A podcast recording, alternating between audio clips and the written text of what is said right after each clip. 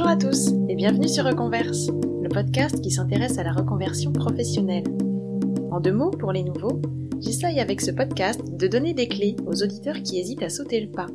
Je fais le pari que les reconversions des uns stimuleront celles des autres avec inspiration et discernement. Le plus souvent, la question de la reconversion répond au besoin de quitter une situation professionnelle qui ne nous convient plus, en vue de trouver mieux.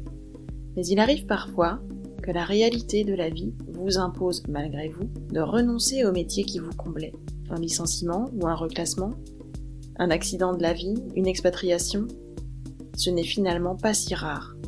Et c'est justement ce qui est arrivé à mon invité du jour, Sully Pass-Brico. Sully est vénézuélienne, elle a 50 ans et est arrivée en France il y a 15 ans. Par amour, elle a quitté son pays, s'est éloignée des siens et a mis entre parenthèses sa carrière de chirurgien dentiste qu'elle menait avec passion et brio. La parenthèse ne s'est jamais refermée, Sully a dû se résoudre à changer d'activité. Par quelles étapes a-t-elle dû passer pour réussir à lâcher prise, à faire le deuil? Elle qui est si persévérante, qu'est-ce qui l'a amenée à renoncer? Comment a-t-elle fait pour se projeter, trouver un métier qui la comble à nouveau? Sully nous raconte aujourd'hui ses sacrifices et ses choix. Allez, fini le monologue, Sully entre en scène. Bonjour Sully. Bonjour Émilie. Comment tu vas? Bien, très bien. Et toi? Ouais, je suis contente de t'avoir parmi nous. Alors pour rentrer dans le vif du sujet, je te propose directement de, de revenir un petit peu sur le début de ton parcours. Et si je le résume, euh, tu es né, tu as grandi au Venezuela et tu as obtenu le diplôme de chirurgien dentiste. Donc euh, pendant dix ans, tu as exercé ce métier, dix belles années où tu as consacré beaucoup de temps à faire évoluer ta pratique, à consolider ta clientèle pour enfin monter ton propre cabinet avec des amis associés en 2004. Est-ce que tu peux nous expliquer, Sully, ce qui rendait cette activité euh, idéale à tes yeux? Oui, euh, elle comblait beaucoup de points. Je suis quelqu'un qui est, qui est très créatif, mais aussi très, qui aime bien les aspects scientifiques, la découverte, très curieuse. Et, et, cette profession remplissait un peu tous les critères, un peu l'art, parce que quand on travaille sur la bouche, c'est aussi un art de, pouvoir faire des reconstructions. La partie médicale, le fait de, de pouvoir faire des diagnostics des maladies, de traiter des patients, les contacts avec les patients. Euh, c'était un, c'était une carrière qui me permettait de m'exprimer dans plusieurs euh, fronts, on va dire, dans les mêmes, dans la même carrière, mais dans, comment dire, D'avoir au sein de- d'un même métier euh, plusieurs attentes, en fait. oui, exactement. Le relationnel, euh, les aspects scientifiques et puis euh, les, euh, l'art. Oui, exactement. L'art manuel. Ouais. Oui, la, la possibilité d'aider les patients aussi, parce que c'est, euh, on se sent très bien quand on sent que- qu'on peut soulager un patient. Souvent, les métiers, il est vu plutôt comme qui produit la douleur, mais on parle très peu de la, pa- de l'aspect où on soulage aussi, euh, on résout des problèmes euh, esthétiques aussi des patients, et, et ça, ça me comblait. Ouais, c'est hyper gratifiant. Oui. Et alors en 2005, alors que tu cherches à perfectionner ton français et ton anglais, tu tombes sur un Français qui parle pas un mot d'espagnol, et c'est Didier. Oui, exactement, c'est mon mari. Didier, il te fait beaucoup progresser, mais bah voilà, il a un truc en plus et il vient te rejoindre au Venezuela. Oui, exactement. Alors le truc, c'est que vous n'êtes pas resté au Venezuela puisque euh, le contexte politique euh, se tendait vraiment déjà à l'époque et Oui. vous avez décidé de revenir, enfin de venir pour toi vivre en France et, et de vous marier. Euh, à ce moment-là, quand tu arrives en France, là en 2005, comment tu envisageais ton avenir euh, professionnel? Quelle démarche t'as entreprise pour, euh, j'imagine, reprendre ton activité? Ça devait être ton but à l'époque, non? Oui, les, les buts euh, initialement quand je suis arrivée en France, c'était de continuer euh, dans le développement aussi de, ma carrière. Écoute, on a, fait beaucoup de démarches, on a inscrit à, des académies, euh, on s'est renseigné même auprès des chirurgiens dentistes sur place. Tout le monde disait que c'était un, peu compliqué. J'avais reçu un document qui disait que le diplôme comme tel, il est reconnu. Les caractères scientifiques de mon diplôme étaient reconnus, mais qu'il ne me permettait pas d'exercer en France. Et il avait euh, euh, une loi qui était changée dernièrement euh, pour laquelle des praticiens, des médecins étrangers ne pouvaient pas exercer directement à l'hôpital. Ça n'a jamais été directement, mais au moins il avait la possibilité de faire un peu de bénévolat, d'offrir la pratique d'une façon un peu bénévole, le temps de faire les démarches pour les, équivalences. Sauf que tout ça a changé et c'est un concours qui euh, il avait beaucoup de contraintes parce que ce sont des professions très protégées vu qu'on touche euh, aux personnes et que la sécurité des personnes est engagée et, euh, et c'est pas une démarche aussi que j'ai pu faire dans les médias à mon arrivée. Il faut savoir aussi qu'il faut avoir la nationalité. Euh, ça faisait pas longtemps que j'étais mariée, que j'habitais en France. Il a fallu que je laisse passer un peu de temps, le fait de, de perfectionner mon français et suite aussi à une, recommandation qui m'avait été faite euh, sur un syndicat des médecins étrangers hors Union européenne où j'ai vu euh, l'expérience euh, de beaucoup de, médecins, de chirurgiens dentistes, d'infirmières à l'époque étrangères qui se battaient depuis des années pour avoir une reconnaissance et pour pouvoir euh, exercer leur métier en, toute légalité. Ouais. Et il s'était écoulé un, un, an et demi, on va dire. je venais d'avoir mon enfant. C'est à ce moment-là que j'ai dit, bon, il faut que j'avance, il faut que je fasse quelque chose. Mais il fallait absolument que ce soit quelque chose qui soit en relation avec euh, mon parcours. Ouais. Et, et, et c'est là où euh, tu, euh, tu, tu, fais ta formation et tu passes cinq ans en recherche clinique au commissariat de l'énergie atomique, c'est ça, sur le cerveau? Oui, mm, j'étais dans une unité de recherche INSERM qui était basée au commissariat de l'énergie atomique. Et ces cinq ans t'ont quand même pas fait oublier l'exercice de la chirurgie dentaire. Et, et à l'issue de ces cinq ans, lorsque tu n'as plus la possibilité de poursuivre en CDD ni même en CDI, tu tentes le concours? Oui, effectivement, une fois que mon CDD n'est plus renouvelé, euh, j'ai décidé d'essayer. Tout le temps, il y avait eu des hum, commentaires de gens qui avaient essayé. Non, c'est très compliqué, c'est difficile. Il faut savoir qu'il y a très peu de places qui sont allouées parce que c'est un concours à niveau national une fois par an et euh, il y a 300, peut-être un peu plus de personnes qui se présentent, mais il y a parfois que 5 places. Euh. Il faut savoir que tu n'as pas vraiment de guide pour préparer, il faut que tu commences depuis le début. Les épreuves, euh, ils sont une partie des connaissances appelées connaissances fondamentales, où tu peux avoir l'anatomie, mais aussi la partie pratique, où il a des cas cliniques que tu dois développer, que tu dois, comment dire, expliquer la procédure. Euh, donc, la, la, première fois que je l'ai présenté, je voulais savoir déjà comment ça s'est passé parce qu'il y a entendu autant de commentaires négatifs, on va dire. Mm. Euh, je dis, bon, ça, ça va me donner une idée de ce que c'est. Et c'est ce que j'ai fait. Et effectivement, bon, je ne l'ai pas eu à cette première opportunité. Bon, il faut que maintenant je sais je dois me préparer encore plus pour la deuxième, pour la deuxième fois. Ça veut dire l'année suivante. Ça demandait un, un, temps énorme de préparation parce que j'ai passé mes week-ends à la bibliothèque, à Paris Descartes. Dans mes journées, euh, je faisais moitié recherche d'emploi, moitié préparation des cours. Je m'avais fait un planning en me basant sur les cursus ici en France. Et donc, j'ai essayé de préparer ces cinq années en un an, on va dire. Mm. À la fin de cette préparation, euh, je repasse les concours dans le moment où je me suis trouvée avec des questions que j'ai considérées un peu obsolètes, des questions qui n'étaient pas vraiment dans l'axe d'une odontologie, d'une chirurgie dentaire euh, innovante. J'étais vraiment très déçue. Et il fallait aussi, je me suis rendu compte qu'il fallait absolument que je cherche la possibilité d'exercer, peut-être pas en tant que chirurgien dentiste en France, mais au moins euh, être dans les milieux pour pouvoir accéder à, des choses que je ne pouvais pas accéder avec les livres, avec les des vidéos que j'ai trouvées en Internet. Je n'avais pas vraiment de discussions avec des chirurgiens dentistes en France.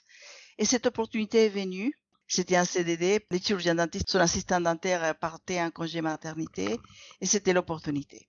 Et du coup, tu es allé, tu as travaillé à ses côtés pendant euh, un petit peu moins d'un an. Et avec le recul, est-ce que tu dirais que cette expérience t'a plutôt conforté dans ton obstination à retrouver ton métier euh, perdu ou au contraire, ça t'a aidé à t'en détacher? Alors, il faut dire que c'était une année très particulière, très difficile j'ai retrouvé le goût du métier. Mais à la fin, quand je me rends compte qu'il a encore qu'une seule place dans les concours, c'est là que j'ai commencé à envisager la possibilité de laisser tomber, on va dire, ou plutôt de passer à autre chose. Parce que euh, je me suis rendu compte que malgré l'effort, malgré, malgré la préparation, ça allait être vraiment très compliqué et qu'il fallait que j'avance dans ma vie et que je retrouve les métiers que j'avais découverts en France, qui me plaisaient bien aussi. Mais il faut dire que c'était vraiment un deuil. C'est cette expérience à la fin qui m'a permis de faire le deuil de, cette carrière que j'ai tant aimée et que, et que j'aime, mais qui m'a permis aussi d'aller vers l'avant et de me préparer pour continuer dans un nouveau métier qui qui me plaisait et que, et que je trouve très intéressant aussi.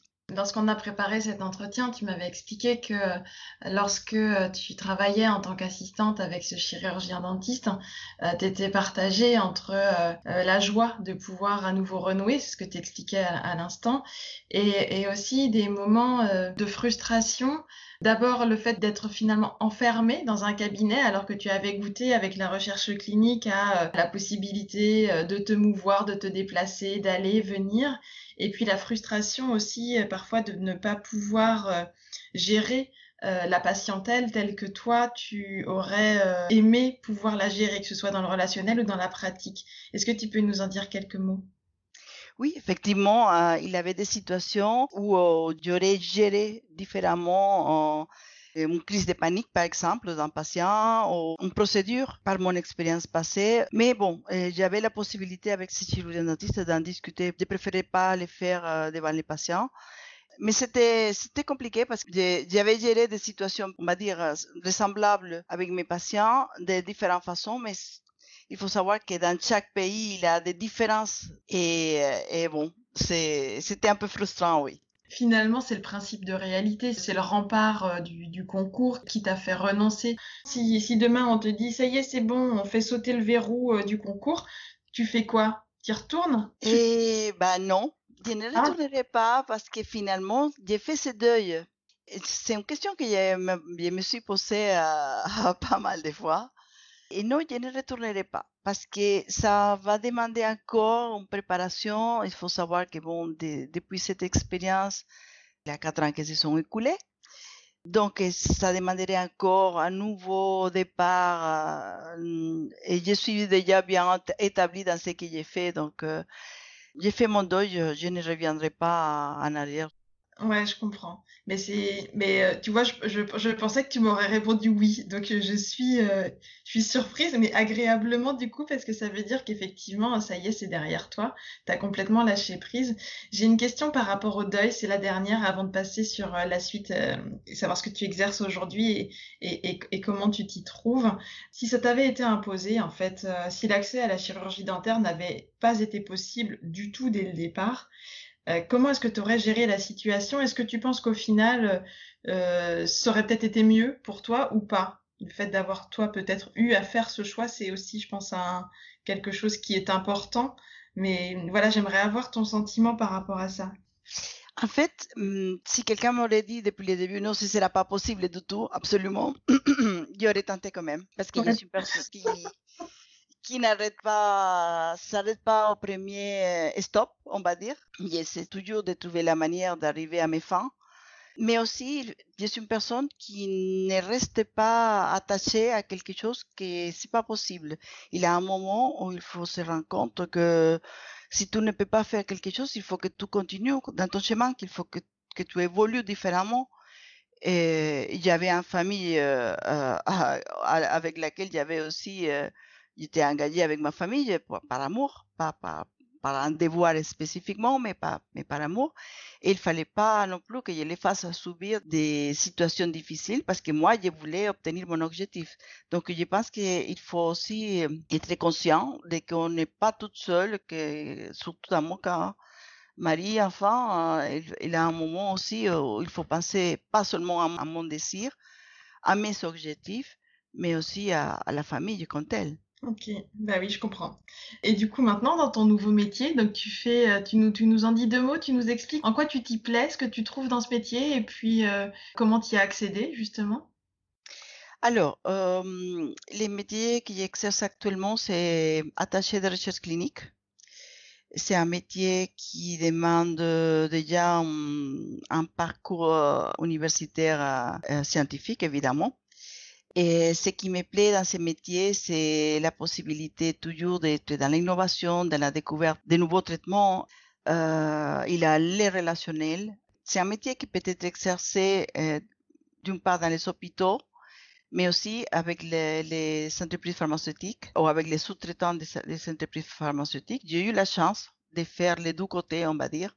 Mm. Et des deux côtés, c'est très riche. Côté médical, directement en contact avec les patients, c'est toujours le, relationnel. On est très, on surveille un peu la sécurité des patients.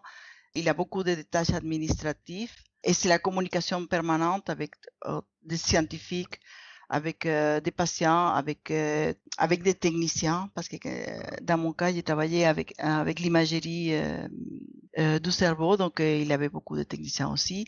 Donc c'est un métier qui m'a permis la découverte d'autres métiers aussi, et, surtout les relationnels et et c'est parti toujours d'innovation, des nouveaux traitements, des, des nouvelles procédures, enfin, ça me plaît comme j'ai dit, j'ai eu l'opportunité autant de les faire à l'hôpital que euh, dans la partie privée, on va dire. Donc là, tu es parti pour continuer euh, sur cette voie jusqu'à la retraite? Oui, pour l'instant, je suis euh, dans cette voie. Je ne sais pas si j'aurai une retraite en France parce qu'il faut savoir que je suis arrivée ici un peu avancée en âge. Donc, pour la retraite, pour moi, je pense que c'est à 80 ans ou quelque chose comme ça, mais bon. tiens bon alors. Écoute, merci beaucoup Sully pour euh, ton témoignage. C'est un sujet, le, deuil de son métier, que j'avais pas encore abordé et euh, bah, ton cas n'est pas isolé et que ce soit en entreprise ou dans des professions libérales, euh, je pense que nombreux sont ceux qui ont à faire le deuil d'un métier, d'une expertise qui était leur identité en fait professionnelle. Et c'est important de voir que bah, il y a un après. On peut trouver d'autres choses que euh, le métier qui nous comblait, comme toi, tu l'as trouvé et tu le pratiques au quotidien aujourd'hui. C'est un, beau message d'espoir et je te remercie pour ça. Non, merci à toi pour l'entretien, Émilie, et pour t'intéresser à ce sujet que c'est vrai euh, euh, important pour... Pour aller de l'avant. Oui, exactement. merci pour tout. Merci à toi, Émilie, encore. Au revoir. Et, et bonne continuation. Au revoir. Merci. Et voilà, c'est fini pour aujourd'hui. Si je devais retenir une chose, je crois que ce serait qu'il est crucial de réfléchir à ce qu'on est prêt à sacrifier pour atteindre son rêve et jusqu'où on place le curseur. La ténacité est une très belle qualité, mais elle est à mettre en regard de ce qu'on perd, à vouloir poursuivre des chimères, faire preuve de discernement, tout peser dans la balance, choisir et renoncer, comme le disait André Gide, c'est aussi se libérer et se donner la possibilité d'avancer. Merci beaucoup, Sully, pour cette leçon de vie, et merci à vous tous pour votre écoute. N'hésitez pas à me faire part de vos retours, vous savez que c'est ce qui me fait avancer. Et si vous aimez le podcast, n'hésitez pas à vous abonner, à le commenter, à le noter 5 sur 5 et en parler autour de vous. Je vous donne rendez-vous au prochain épisode et en attendant, prenez soin de vous. Ciao ciao